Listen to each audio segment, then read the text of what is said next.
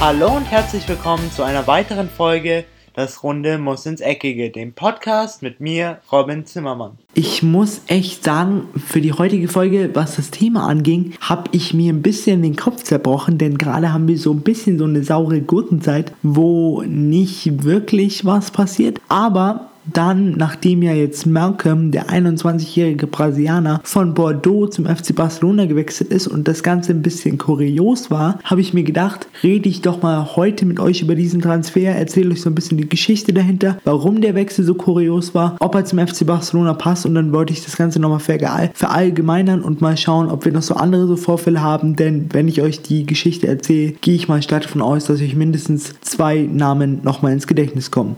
Zwar hat Malcolm jetzt einen Vertrag bis 2022 beim FC Barcelona unterschrieben und hat davor ein Jahr bei Bordeaux gespielt, bevor er dann von der brasilianischen Liga nach Bordeaux gewechselt ist und jetzt zum FC Barcelona. Aber dieser Wechsel eben gerade zum FC Barcelona für 40 Millionen Euro, was ja bei der heutigen Transfermarktzeit wirklich nicht mehr wirklich viel Geld ist, war schon ein bisschen kurios, denn eigentlich war ja der FC Bayern lange an ihm dran, haben sich dann, waren sich dann anscheinend doch nicht so einig zwischen Uli Hoeneß und Karl-Heinz Rummenigge, aber auch Hassan Salihamidzic sollte seine Bedenken gehabt haben. Von daher hat man sich dann eher von dem Brasilianer, der auf der rechten Außenbahn zu Hause ist, distanziert. Jedoch der FC Bayern war nicht nur der einzige Verein, der gerne an einer Verpflichtung interessiert war, sondern auch Vereine wie der AS Rom, Tottenham und eben der FC Barcelona. Der AS Rom stand lange Zeit sehr, sehr hoch im Kurs, was die Verpflichtungen angeht, denn Malcolm wollte einfach zu einem Verein gehen, wo ihm irgendwie Spielzeit versichert ist und klar, wenn du zum F wenn du zum AS Rom, wenn du zum AS Rom gehst, dann ist dir die Spielzeit wahrscheinlich eher garantiert, als wenn man zum FC Barcelona geht und dann Konkurrent von Lionel Messi auf dieser Position ist. Von daher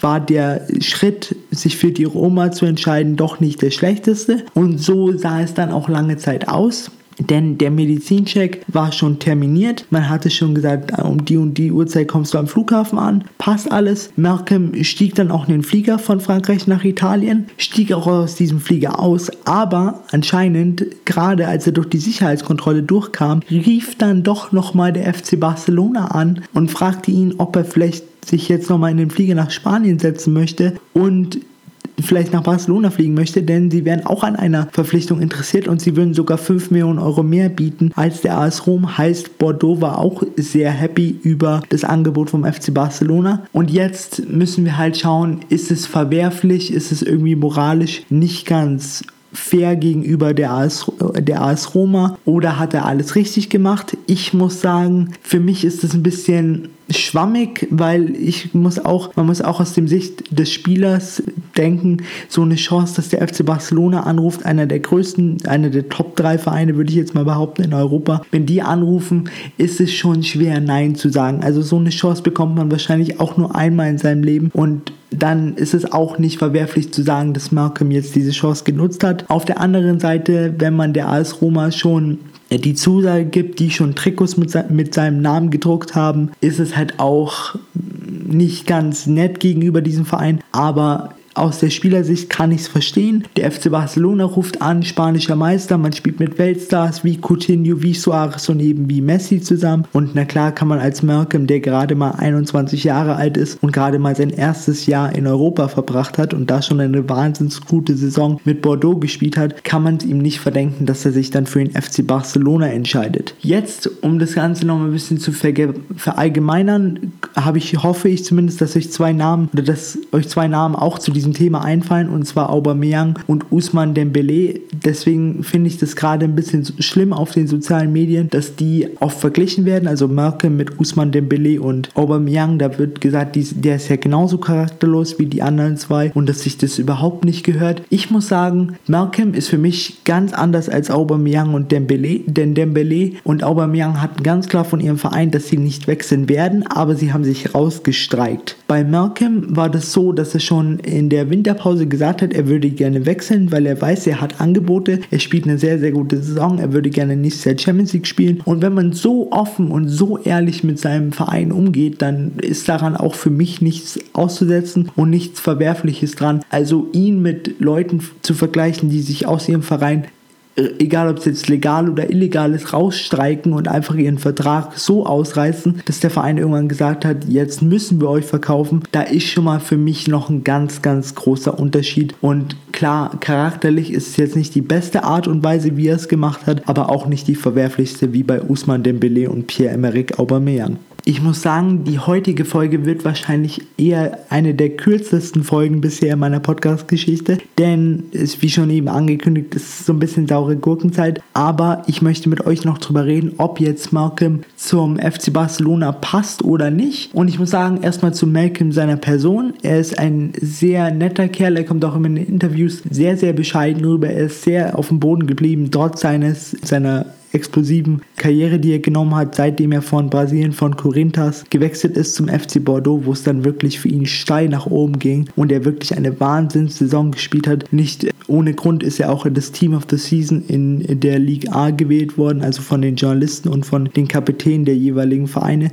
er hat es wirklich richtig gut gemacht und er hat sich auch diesen Wechsel verdient. Aber ich muss sagen, in meiner Meinung nach wäre der Wechsel zu der AS Roma wahrscheinlich wahrscheinlich oder besser für ihn gewesen als der Wechsel zum FC Barcelona, weil er ist vom Spielertyp her so ein ähnlicher Iron Robben. Also er hat auch seinen klassischen Move, dass er gerne nach innen zieht, er geht gerne in 1 gegen 1, aber in meinen Augen fehlt ihm so ein bisschen die Grundgeschwindigkeit und da hat man auf den Außenbahnen es beim FC Barcelona eher schwer, weil er auch im Passspiel nicht unglaublich sicher ist. Er wird nicht immer in die Kombination eingebunden. Ergo das Spielertyp passt nicht so wirklich zum FC Barcelona, weil wenn der FC Barcelona, der ich schon gerne ohne Flügelspieler spielt, sieht man jetzt bei Usman Dembele, der gerade von dem Sportdirektor vom FC Barcelona richtig zusammengestaucht wurde. Eric Abidal hat da gesagt, dass er sich jetzt dass er jetzt leise sein soll, endlich mal arbeiten soll, aber Usman Dembele, sein Charakter ist für mich eh total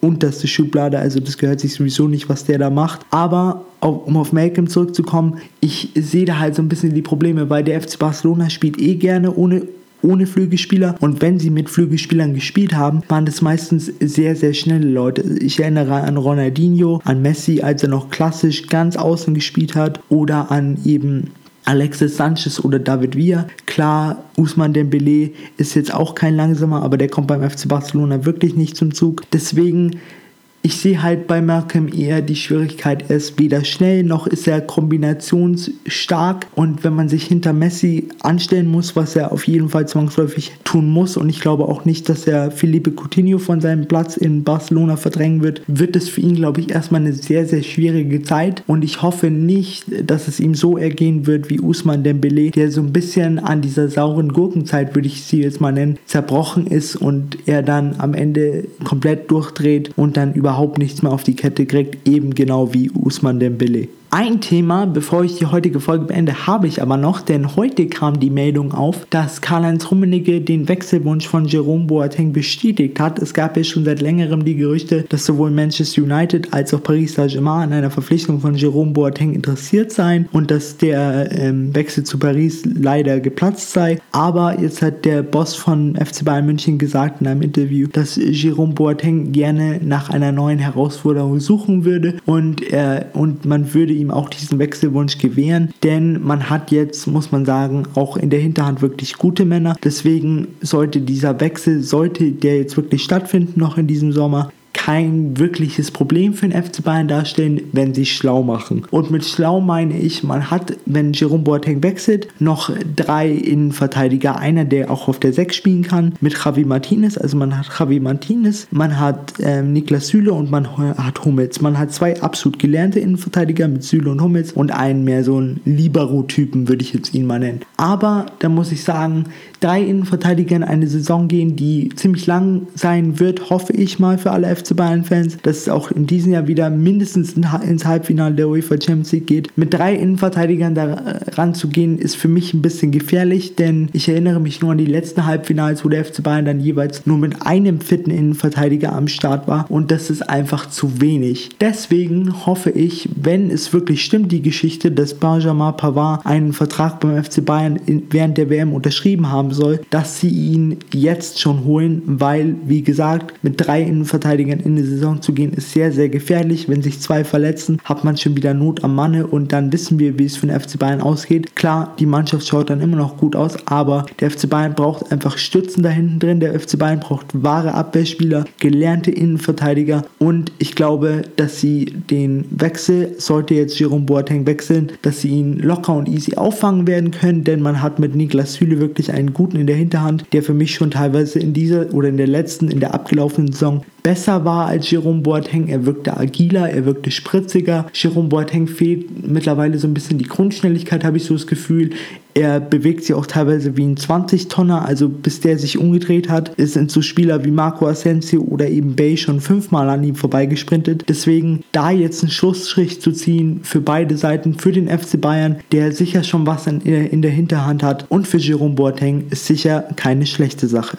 An dieser Stelle möchte ich jetzt auch die heutige Podcast-Folge beenden. Ich, äh, es tut mir ein bisschen leid, dass sie so kurz geraten ist, aber manchmal muss ich es halt kurz und knackig halten. Vor allen Dingen, wenn man nicht wirklich viele News hat, weil über die Testspiele wollte ich jetzt nicht wirklich berichten. Habe ich ja schon mal in der letzten Folge, aber sie sind halt doch nicht so ganz interessant. Jetzt können wir uns aber bald freuen, denn jetzt geht bald der Supercup wird bald ausgetragen am 12.08. der FC Bayern gegen Eintracht Frankfurt und danach am 24. heißt nur zwölf Tage später geht dann auch die Bundesliga los mit dem Spiel Bayern gegen Hoffenheim. Aber an dieser Stelle habt einen guten Start in die Woche. Ich hoffe natürlich, ihr habt immer noch Ferien, aber wenn ihr keine Ferien mehr habt, habt auf jeden Fall habt einen guten Start in die Woche, egal ob ihr jetzt Schule habt oder Arbeit. Das war's jetzt aber erstmal von mir. Ich bin raus, habt eine schöne Woche und ciao. Und das war's auch schon wieder mit einer weiteren Folge Das Runde muss ins Eckige, dem Podcast, wo ihr alles rund um König Fußball kompakt auf die Ohren bekommt.